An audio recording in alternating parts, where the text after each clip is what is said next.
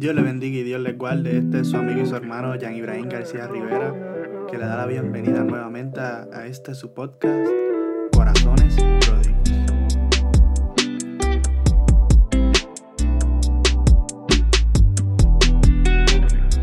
Estaré hablando bajo el tema El reclamo de justicia.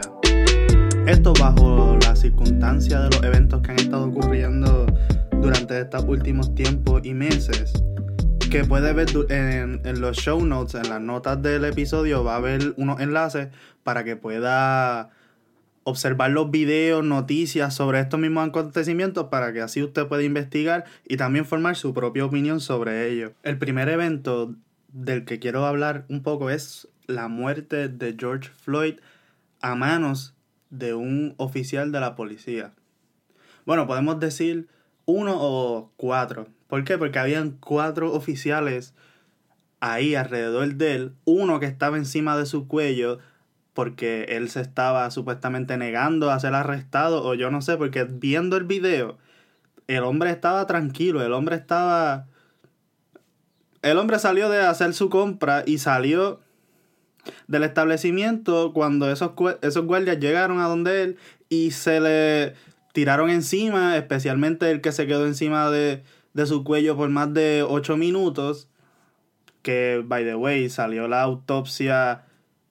La primera autopsia salió como si fuera por otras condiciones que ya él tenía. Y cuando hicieron una autopsia independiente salió que fue por asfixia. Porque, porque parece que le pagaron a, al primer doctor que hizo la autopsia. Yo no sé qué ya uno no, sabe si creen en teorías de conspiración o qué sé yo, pero al parecer se veía que trataron de coartar lo que es una justicia para, lo que, para quienes son la familia de George Floyd, porque cuando dijeron que, fue, que no fue por asfixia, claramente en el video se puede observar que, que ese policía estuvo por más de 8 minutos encima de su cuello y él decía que no podía respirar.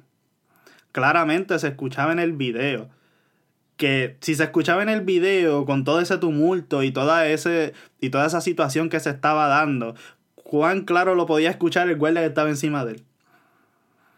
Y me imagino que estaba sacando las fuerzas más profundas que, que le quedaban para decirlo, porque yo me imagino que él estaba viendo ya, como, dice, como hacen en las películas, su vida pasando por el frente de sus ojos.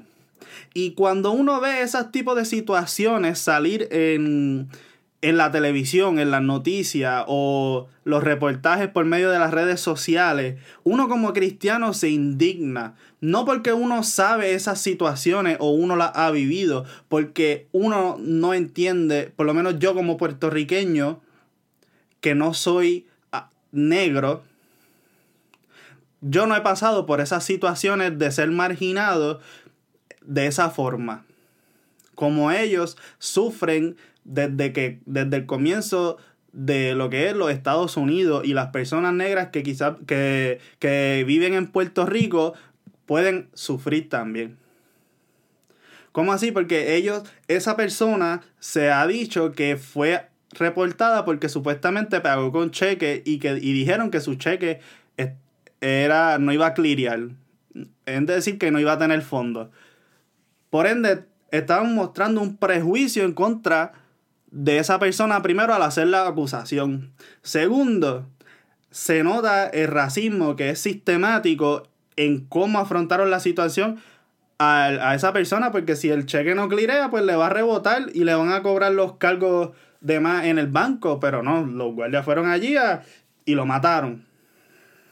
Y cuando pasan esas situaciones, uno como cristiano, uno, por ejemplo, puede responder como lo hizo el profeta Habacuc, que en el primer capítulo, comenzando su, el libro de Habacuc, lee de esta manera.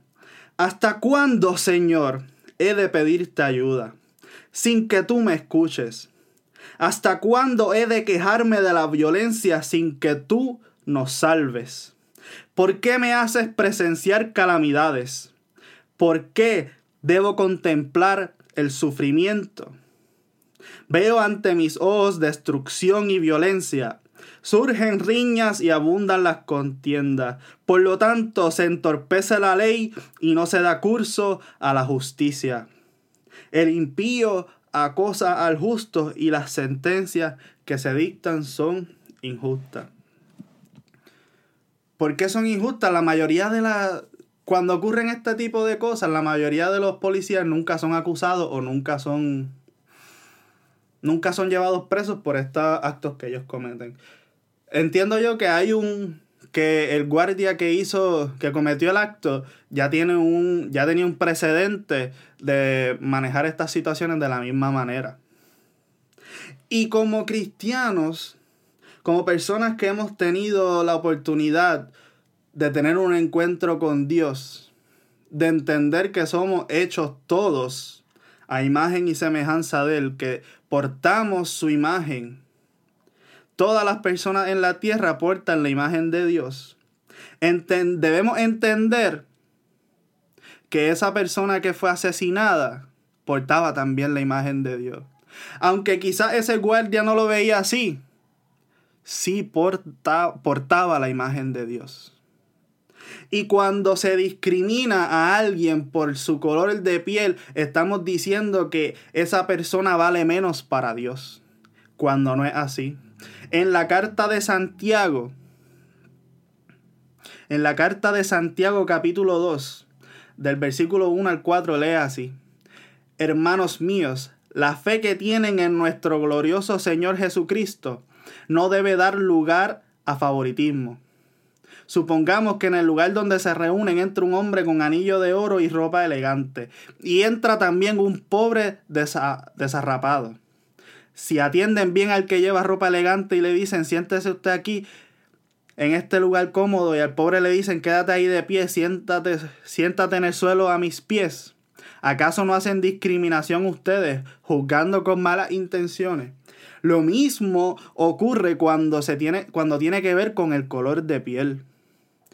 El Señor nos hace un reclamo de que no debemos tener favoritismos con nadie, de que si alguien es más oscuro, que si alguien es más claro, que si alguien es de tez blanca, que si alguien es de tez negra. No debe haber favoritismo en la iglesia en base a lo que es pobreza, en base a lo que es el sexo, en base a lo que es el tono de piel de una persona, porque cada uno de ellos porta la imagen de Dios. Y por tanto, estos reclamos de justicia que se están levantando están respaldados por Dios porque en la tradición que hay bíblica y profética se ve que Dios exige justicia para su pueblo.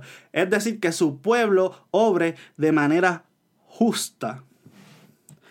Y eso también lo vemos en... Podemos ver un resumen de ello en la carta de Santiago también cuando dice, que la verdadera religión es esta, que es amar a las viudas y dar, y dar hogar a los huérfanos. Es decir, tener una justicia que no sea solamente teórica, es decir, una justicia que se encarne en nuestra vida y que podamos ser la imagen de Dios viva y que sea eficaz en medio de estos tiempos. Si la iglesia se queda callada en medio de estas situaciones, se hace partícipe de esta injusticia. La palabra del Señor también en Gálatas 3:28 nos dice que ya no hay ni judío ni griego, esclavo ni libre, hombre ni mujer, sino que todos ustedes son solo uno en Cristo Jesús. Es decir, que todos somos lo mismo. Que no hay niveles entre lo que es una, un hombre, ni una mujer, ni un esclavo, ni un libre, ni un judío, ni un griego. Es decir, que no hay nadie mejor porque nació en algún sitio. Y este evento de lo que pasó con George Floyd es algo triste por el demás. Porque estamos en pleno siglo XXI y aún así vemos que el racismo no ha sido erradicado. Todavía vivimos en tiempos de la epidemia del racismo. ¿Por qué? Porque no solamente este evento lo que ocurrió. Hay otros tres eventos que voy a tocar levemente para porque las personas creen que solamente están marchando por lo que ocurrió con George Floyd. En febrero, Ahmed Arbery salió a yoguear por su por el área de, donde él vive, donde él reside. Y dos personas decidieron matarlo. bajo la excusa de decir que había alguien que estaba causando, que estaba haciendo robo en esa comunidad. Y cuando chequearon los reportajes policíacos, no había ningún récord de esos, de esos dichos robos. Es decir, mataron a ese hombre porque era negro y porque estaba yogueando en su comunidad. Y eso estaba escondido porque no salió hasta los otros días. Ese reportaje vino a salir hace un mes. De eso ocurrió en febrero y salió hace un mes. Unas personas blancas decidieron tomar la vida de esa persona así porque sí. Recientemente salió otro video en Facebook de una persona negra que estaba en una parte del Central Park en Nueva York. Que en esa área los perros no pueden, tienen que estar con sus collares, no pueden estar sueltos. Y la persona le, dijo a, a la muchacha blanca le dijo, mira, usted tiene que amarrar su, perro en esta sección del, parque. Si no, pues váyase a la otra sección donde puede estar suelto. Ella, tú, no es valentía, porque eso no es valentía, eso es ser cobarde. Lo que ella hizo fue, ella amenazó a ese hombre. Es más, lo hizo. No solo la amenazó, sino que actuó sobre esa amenaza de que iba a llamar a la policía porque él la estaba agrediendo y le dijo, voy a mencionar que usted es un hombre negro y que me está acosando. Y cuando ella hizo la llamada, dijo, me está acosando un hombre negro y a mi perro, mientras ella estaba arrastrando a su perro por su collar casi que lo estaba ahorcando. Y ella lo que estaba utilizando era el color de piel de él como una, como una herramienta para que, lo, para que lo trataran mal los guardias. Es decir, lo estaba, estaba utilizando el color de piel de ese hombre como un arma. ¿Por qué? Porque le dijo, por tu piel te pueden hacer daño, porque yo soy blanca. Estaba usando su privilegio, su posición de poder, de privilegio de blanca, de los prejuicios que hay contra las personas de color, contra las personas negras, para usarlo a su favor. Porque ella sabe que lo que estaba haciendo estaba mal, porque su perro no podía estar suelto y solamente esa persona lo que le dijo, mira, debe, debe amarrarlo. Pero tú sabes qué es que utilizó el color de piel de ese hombre para amedrentarlo.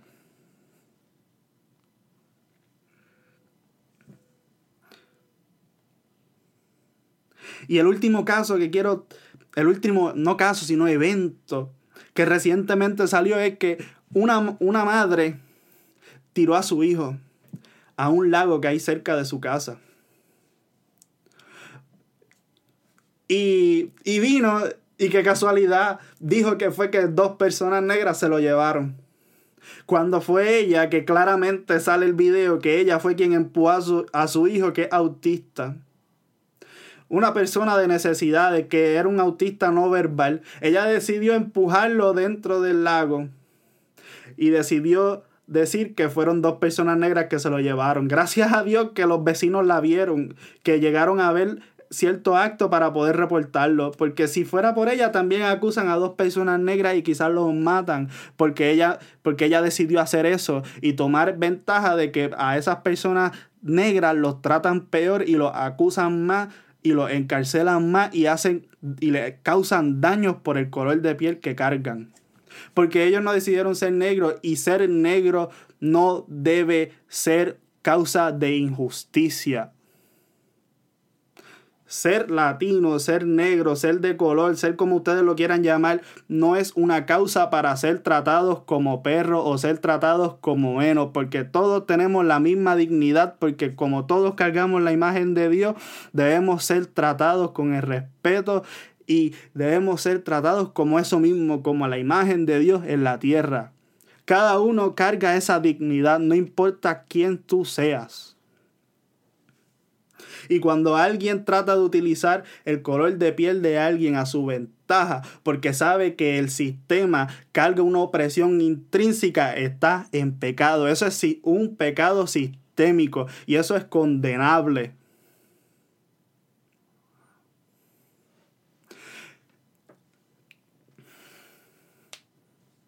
Y por eso el Señor hoy nos hace un reclamo de justicia. Un reclamo por nuestra hermana y nuestros hermanos negros. Por esas personas que están al margen, que están marginadas por el sistema. El Señor nos manda, nos exhorta a no hacer acepción de personas, a no discriminar contra nadie, amar a nuestro prójimo. Lo que pasa es que está el problema en cómo definimos prójimo. Hacemos como el de la historia, preguntamos, ¿y quién es nuestro prójimo? ¿Quién es nuestro prójimo? Ahí está nuestro problema. Debemos saber quién es nuestro prójimo.